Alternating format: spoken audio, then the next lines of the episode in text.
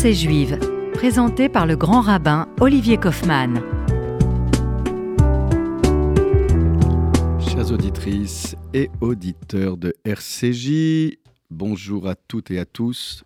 Toujours heureux de vous retrouver sur les ondes de RCJ et je salue également celles et ceux qui m'écoutent sur Spotify, iTunes, Deezer et également sur l'application avec les podcasts et la chaîne YouTube.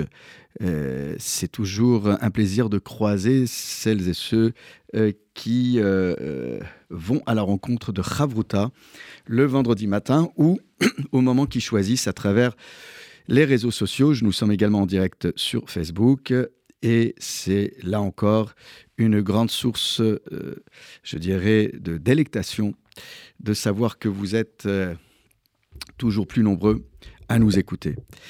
Renouveau, oui, renouvelons-nous. Le slogan euh, euh, de l'appel de la Tzedaka tournera autour de cette question être meilleur, ou plutôt comment être meilleur. Il est vrai que c'est tout au long de l'année que nous cherchons à nous renouveler, à nous régénérer, à réactiver une mémoire quelque peu parfois euh, étouffée, asphyxiée. Et c'est intéressant de voir que le judaïsme est euh, constamment focalisé sur euh, l'activité mémorielle. Nous réactivons la mémoire auditive en écoutant les sonneries de la corne de bélier du chauffard et nous rappelons dans la liturgie euh, du Moussaf de Rosh Hashanah que le chauffard a retenti dans plusieurs contextes, parfois d'alerte, de tristesse ou de joie et de délivrance. Et c'est cette sonnerie dont nous parlons à travers les multiples occurrences bibliques qui sont euh, euh, relatées dans le Moussaf de Rosh Hashanah. Se souvenir d'eux, se rappeler au bon souvenir de Dieu, mais se souvenir aussi de la présence de celles et ceux qui sont autour de nous, ou de celles et ceux qui ne sont plus, et desquels nous sommes redevables. La corne de bélier, c'est pour réveiller une mémoire du chauffard aussi qui a retenti euh, lors de la révélation de la loi d'Israël au Mont Sinaï. Le chauffard, c'est pour réveiller en nous à la fois la joie, l'allégresse, mais la gravité et la sonalité. Nous pouvons aussi dire que les aromates que nous sentons à la sortie euh, du Shabbat, le samedi soir, à Motsai Shabbat, à la sortie euh, avec cette présence des trois étoiles dans les cieux, eh bien, ces aromates viennent réactiver euh, une mémoire proche, et non lointaine cette fois-ci, mais une mémoire qui euh, euh, n'est pas toujours aussi évidente. nous sommes parfois pressés de sortir du Shabbat alors que nous devons prendre le temps de nous séparer du Shabbat. Havdalah, la séparation.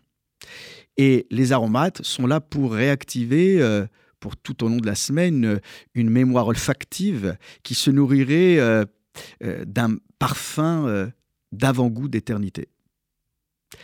Réactiver la mémoire visuelle, euh, c'est la vocation aussi des lumières de Hanouka. Lorsque nous allons, pour la tradition mystique, libérer toutes les lumières que nous avons enfouies durant, thésaurisées plutôt, durant le mois de Tishri, puisque Hanouka sera la première fête du calendrier hébraïque qui interviendra après les solennalités de Tishri mémoire visuelle, mémoire olfactive, mémoire auditive. Ce sont toutes ces mémoires qui se combinent à merveille. Alors oui, être meilleur, c'est solliciter tous ses sens pour mieux appréhender euh, la présence d'autrui euh, et sa propre présence. Comment aller euh, à la rencontre de ce renouvellement? Certes, nous disons que le mois d'Elul est plus propice que tous les autres mois à ce renouvellement. Mais le renouvellement euh, n'est pas circonscrit au mois d'Elul. C'est une notion euh, qui traverse les temps et les espaces. Et j'en veux pour preuve que l'appel de la Tzedaka nous appelle au renouvellement. Cet appel qui interviendra au mois de novembre. Eh bien, le mois d'Elul, certes, est le mois qui recèle en lui une profondeur particulière nous nous préparons à être de nouveaux êtres, de nouvelles créatures, avec un cœur neuf, lèvres Hadash. Le Shabbat qui précède Rosh Hashanah euh, c'est un Shabbat durant lequel nous ne bénirons pas et nous ne proclamerons pas l'arrivée du mois nouveau. Tout simplement parce que avec Rosh Hashanah, pour certaines explications, il y a tant de choses nouvelles, puisque la bénédiction de l'inauguration interviendra avec les fruits euh, nouveaux, et euh, c'est cette lumière qui descend directement des cieux, et euh, il y a tant de renouvellement qu'il n'y a pas besoin de proclamer ce renouvellement parce qu'il est sensiblement présent. Nous le ressentons du plus profond de notre être. Ce Shabbat, veille de Rosh Hashanah, nous lirons euh, la paracha Nitzavim. Nous nous tenons debout aujourd'hui. Vous vous tenez, pardon, debout aujourd'hui. Vous tous devant l'Éternel, votre Dieu. Et là, le texte biblique euh, révèle moult détails, alors qu'il nous habitue plutôt à l'économie des mots, pour nous donner les détails de la composition hétéroclite de ce rassemblement. Mettons-nous dans le contexte. Moïse est en fin de parcours. Il s'apprête à quitter la vie terrestre. Et il ressent le besoin de réactiver une mémoire, cette fois-ci la mémoire de l'alliance. L'alliance qui avait été contractée devant la montagne du Sinaï doit être revivifiée, réactivée. Et cette alliance, euh, pour être réactivée, euh, doit être inclusive.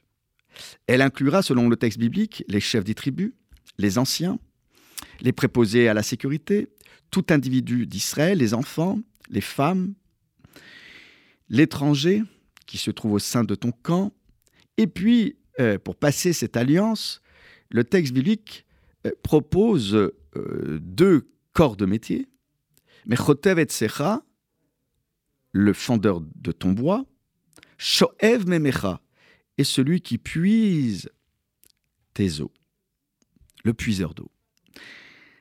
Alors on pourrait s'interroger sur les raisons pour lesquelles on évoque précisément ces deux corps de métier comme s'ils incarnaient en eux cette force de renouvellement. La force du renouvellement, elle nécessite de notre part, euh, non pas un lâcher-prise, mais une forme de tension, une tension positive, une tension, le corps en tension, même plus fort que lorsque nous prions silencieusement avec la Hamida. Nitsav, c'est encore plus fort que se tenir debout. Omed, c'est presque être figé. Netsiv Melach, rappelez-vous à propos euh, de la femme de Lot qui se transforme en statue de sel. Il s'agirait d'un texte tellement inclusif, d'une force de renouvellement tellement prégnante que du plus petit au plus grand, du plus faible au plus puissant, du plus sadique à celui euh, qui serait euh, insipide, tous, tous ensemble, capables de traverser l'alliance, sans exclusif. Il y a un très beau commentaire chassidique qui intervient sur euh, cette question de dénomination de deux corps de métier en particulier. L'explication que je vous propose et que je livre à votre attention et votre méditation est la suivante pour pouvoir se préparer à entrer dans l'alliance. Nous devons faire toutes sortes de prières, de méditations, et qui pourraient relever de cette forme de classification avec ces deux catégories. Le fendeur de bois, Etz. Etz, et alors là vous savez que les rabbins ne sont pas toujours dans l'explication grammaticale, donc il ne s'agit pas d'une racine grammaticale, mais plutôt d'une proximité musicale, une forme de sonorité, etz, qui serait proche au niveau de la sonorité de etza, qui signifie conseil. Comme pour évoquer la prière suivante, Maître du monde, s'il te plaît, que nous puissions avoir le mérite de nous renouveler de manière authentique en entrant dans ton alliance, donne-nous les conseils avisés. On tend l'oreille peut-être plus que jamais pour écouter cette petite voix qui nous vient d'en haut. Ou même, selon l'interprétation chassidique, parfois cette petite voix qui euh, sommeille en nous, qui résonne en nous. Parfois, il ne faut pas trop s'écouter, mais parfois, semble-t-il, eh, nous avons aussi euh, non pas le déni de sa propre personne, mais parfois nous ne nous arrêtons pas parfois pour écouter notre propre sensibilité, nos sensations, notre intime conviction. Et puis aussi, comme nous le disons dans la prière du matin, d'avoir le bon voisin, le bon ami. Il est toujours bon d'avoir une ou deux personnes qui nous donnent les bons conseils. Et s'il y a bien une chose qui nous permettrait de nous renouveler, c'est d'aller chercher, euh, peut-être pas la recette miracle, mais le bon conseil qui parfois nous vient des anciens, ou qui parfois nous viennent, ces conseils, euh, de personnes expérimentées dans la force de renouvellement. Le puiseur d'eau, comme pour dire, maître du monde, je ne veux pas juste être un étudiant de la Torah, un intellectuel de la Torah. Je veux faire corps avec la Torah. Je veux boire la Torah. En somme, puiser au plus profond de soi et au plus profond de l'autre et au plus profond de nos textes, comme pour que ces textes ne soient pas des textes étrangers à notre quotidien, mais que nous puissions non seulement nous inspirer, mais en faire notre boisson quotidienne, notre alimentation quotidienne. La Torah est souvent aussi comparée à l'eau, parfois à la farine, mais à l'eau, l'eau vivifiante.